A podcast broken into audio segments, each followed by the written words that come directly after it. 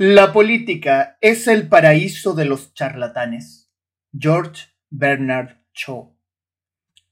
Apasionados aplausos han comenzado a invadir el auditorio de la universidad. La mayoría de los presentes se ha puesto de pie.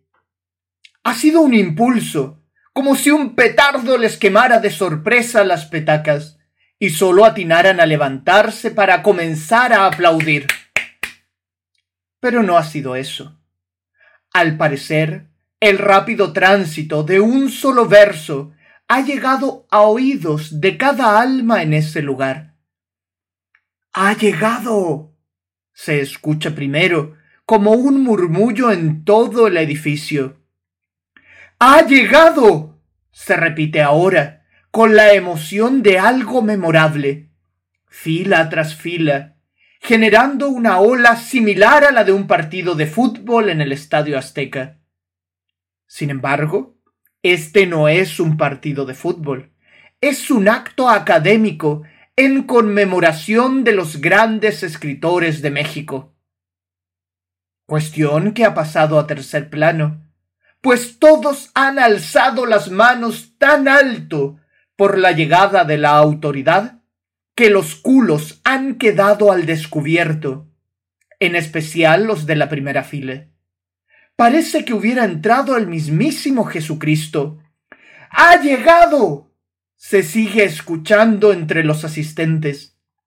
Sin previo aviso, alguien agarra el micrófono para decir por alto parlante, con un tono de voz que bien recuerda la lucha libre.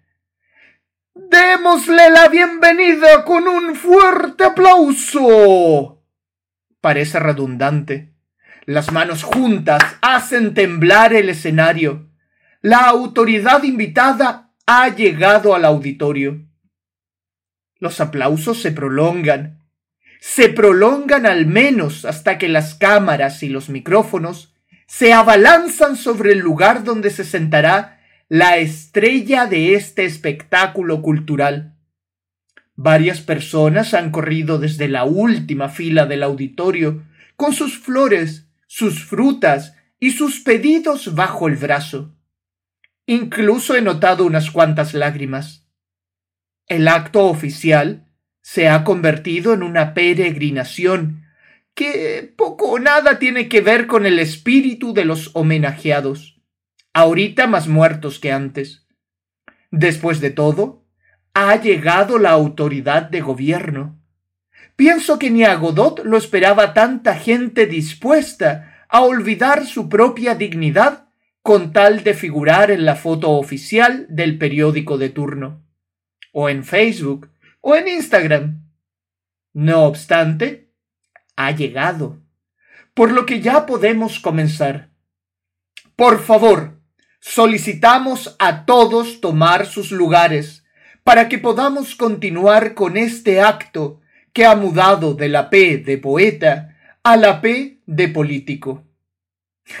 la mayoría ha obedecido, pues es la santa costumbre latinoamericana. Ya le darán la mano cuando todo haya terminado. Solo hay que tener paciencia.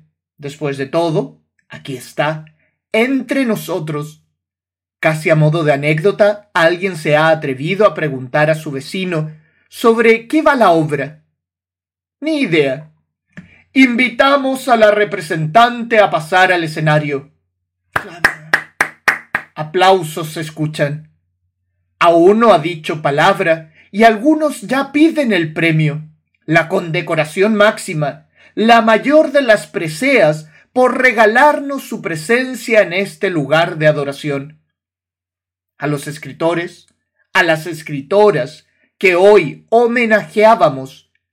Ya se las llevó el viento tras tanta pleitesía y reverencia. Pulvis es et impelverum reverteris. Silencio. Al fin ha logrado decir algunas palabras. Cuando acabe, todos aplaudirán, aunque la verdad muy pocos habrán entendido sobre qué iba su discurso. Probablemente la mayoría sabrá lo mismo que el chavo que está afuera del auditorio disfrutando de un taquito mientras cuida los carros del estacionamiento. Por supuesto, él no sabrá que dentro nadie ha comido. No sabrá que solo se han dedicado a aplaudir, imitando esos aplausos bajo los cuales muchas veces se ha acabado con las democracias. Nuestro amigo del estacionamiento no se habrá enterado de nada, ni siquiera de que, posiblemente, él tenga más en común con los grandes escritores, las grandes escritoras mexicanas, que muchos de los que ocupan un asiento en el auditorio de la universidad.